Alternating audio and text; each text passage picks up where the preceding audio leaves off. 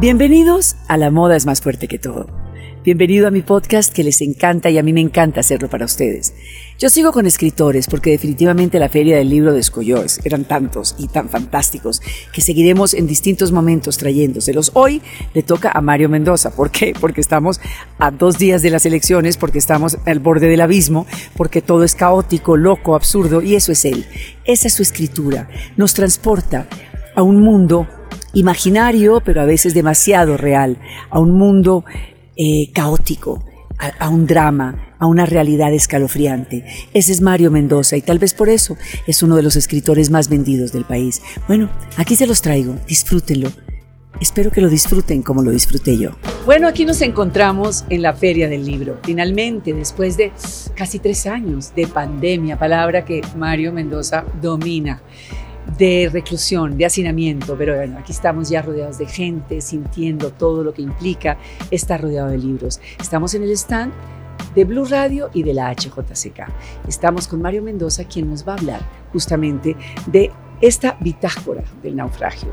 Pero antes de hablar de bitácora del naufragio y de su trilogía, que también es impresionante, yo quiero hablar de Mario.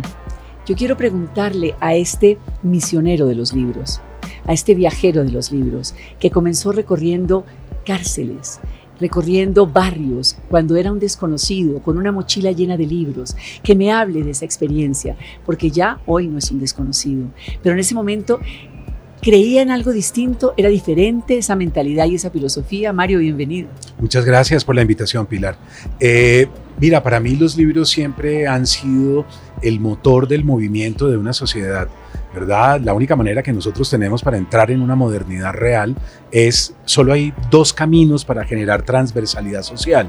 Uno es el narcotráfico, que es lamentable, y el otro es la educación. No hay otra forma. Metámoslo al revés. Bueno, la educación primero y luego el narcotráfico. Claro, porque, porque, porque es triste pensar que nosotros hemos tenido tantos carteles, que hemos tenido una lucha de muchos años en contra de lo que sería la riqueza, la obsesión por la riqueza material.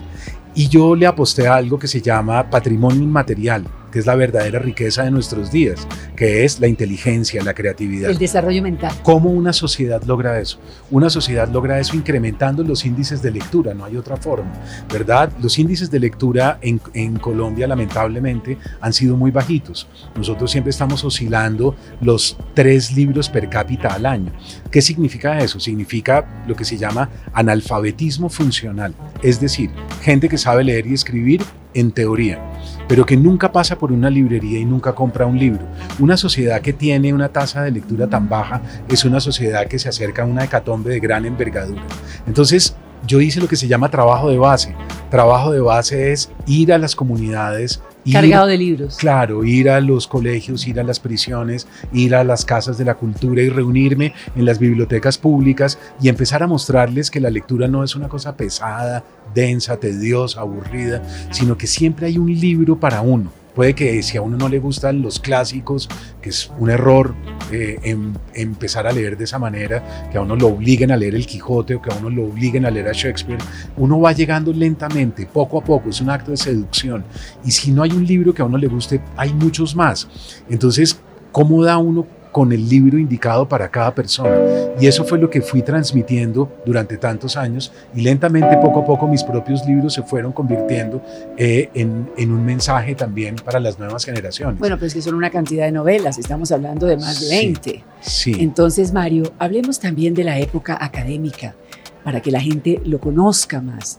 Ese Mario de la Javeriana, ese Mario que sus estudiantes y sus alumnos sentían, sienten y seguirán sintiendo porque sembró Mario Mendoza tan cercanos, tan visceral. Hábleme de esa época académica. Bueno, yo estudié literatura en la Universidad Javeriana, luego hice una especialización eh, en la Fundación Ortega y Gasset en Toledo, en España. Luego regresé, fui profesor del Departamento de Literatura de la misma universidad durante cerca de una década. ¿Pero cómo sintió a esos estudiantes? A mí me fascinaba dictar clase, yo, yo creo que fui un buen profesor, al menos fui un profesor ¿Lo apasionado. recuerdan como algo, algo apasionado? Fui un profesor muy apasionado y, y yo les decía a ellos siempre que la lectura es un ejercicio de la libertad, es como una puerta que se abre a otra dimensión es como un mecanismo mediante el cual yo puedo transportarme, irme, ¿no? Y eso da un poder incalculable. Eh, lo disfruté mucho, pero a finales de los 90, comienzos del año 2000, cuando estaba en Estados Unidos a punto de empezar un doctorado, ya había cursado una maestría en literatura latinoamericana, tuve una crisis y era la crisis de dedicarme a la academia o a la creación. Y opté por la creación y fue muy doloroso porque siempre ese camino al cual le dije no, me quedó ahí y lo sigue pendiente. Llamando, y lo sigue llamando, claro. Y, a veces me encantaría pensar que puedo dictar un curso de una semana, pero ya no tengo tiempo. ¿Por qué no? Claro que sí, Mario, hay que buscar el tiempo. Mamá decía, entre más cosas hago, más tiempo tengo. Y hay una camiseta que se agotó, porque la, la, imprimí y se agotó.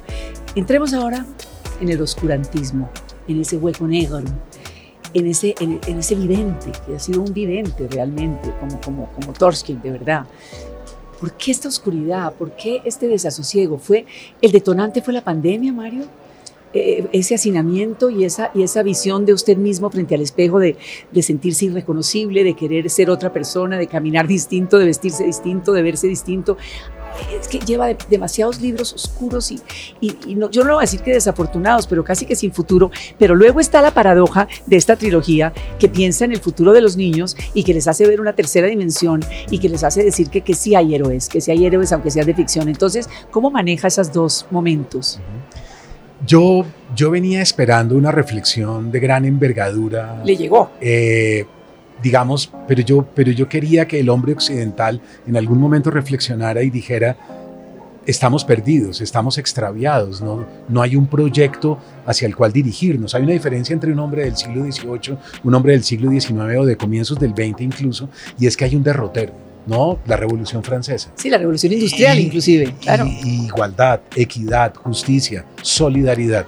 Pero resulta que nosotros hoy en día ya no tenemos ruta, ya no hay eh, nadie en Naciones Unidas que nos haya dado un discurso diciéndonos, miren, vamos hacia acá, nuestros objetivos son los siguientes. No, sería maravilloso pararse en las Naciones Unidas y preguntarles y decirles cuál es la hoja de ruta, para dónde vamos, cuál es el proyecto que tenemos de sociedad. ¿Cuál es la carta de navegación? De, la carta de navegación y, y no existe. Eso es muy grave. Entonces, todos mis libros habían gritado, aullado casi de manera desesperada. Hecatombes, catástrofes, abismos, huecos negros, sí. Decirles, si no hacemos la reflexión, vamos hacia esto que les voy a narrar, que es terrible.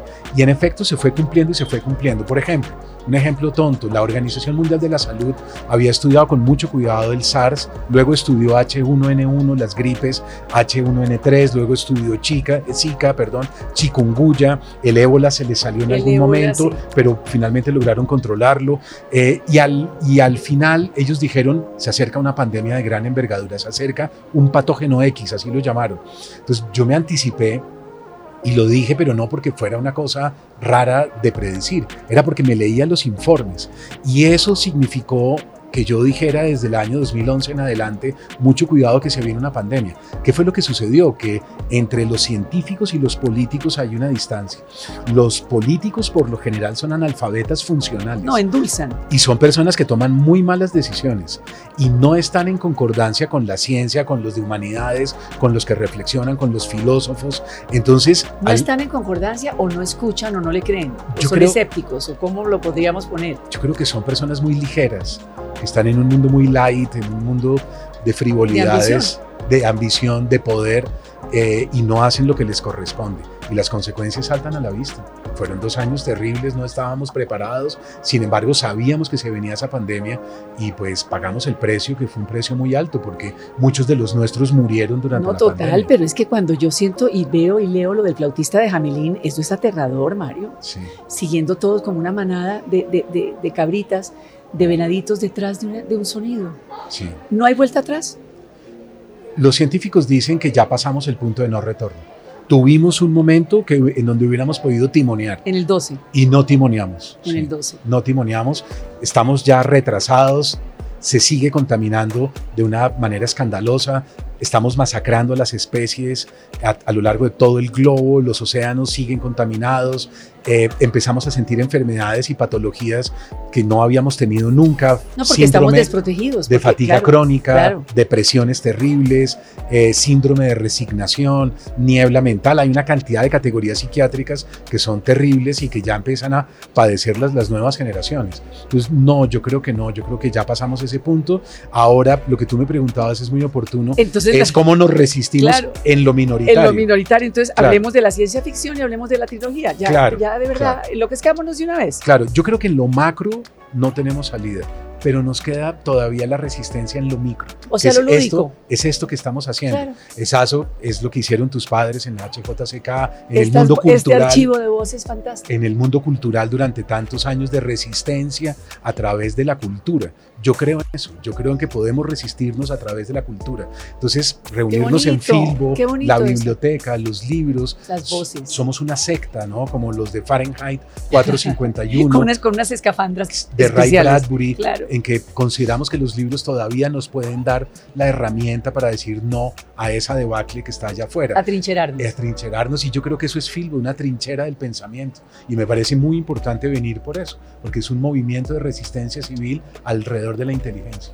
¿Y esta trilogía para los jóvenes? O para mí también, yo estoy fascinada, pero esto va directo para mis nietos. Es la segunda parte de una trilogía, Los Fugitivos. Sí. Los Fugitivos es la segunda parte de Caópolis. De Caópolis. Es una novela gráfica muy bella, técnicamente impecable. Nosotros estamos a la altura del cómic europeo, norteamericano, estamos imprimiendo en un muy buen papel, Editorial Planeta ha hecho un trabajo extraordinario y aquí hay una particularidad y es que tenemos realidad aumentada. La realidad aumentada significa que ya no hay una contraposición entre la tecnología y los libros, sino, lo contrario. El celular. Los libros y el celular o el tablet nos sirven para ir a leer. Entonces hay algunas páginas que se abren, hay textos que se escuchan, y imágenes. la voz de Mario Mendoza. Exactamente, yo escribí esos textos. Y, Keiko que es fantástico. Y Keiko que es un genio. Que es un genio. Me parece un genio. Bueno, yo quería seguir y seguir y seguir, pero el tiempo, el tiempo que sigue existiendo, o sea, algo que no ha dejado de existir es el tiempo. Mm. Y además el tiempo que se va reduciendo. Mario Mendoza, gracias. Gracias a ti por la invitación, Pilar.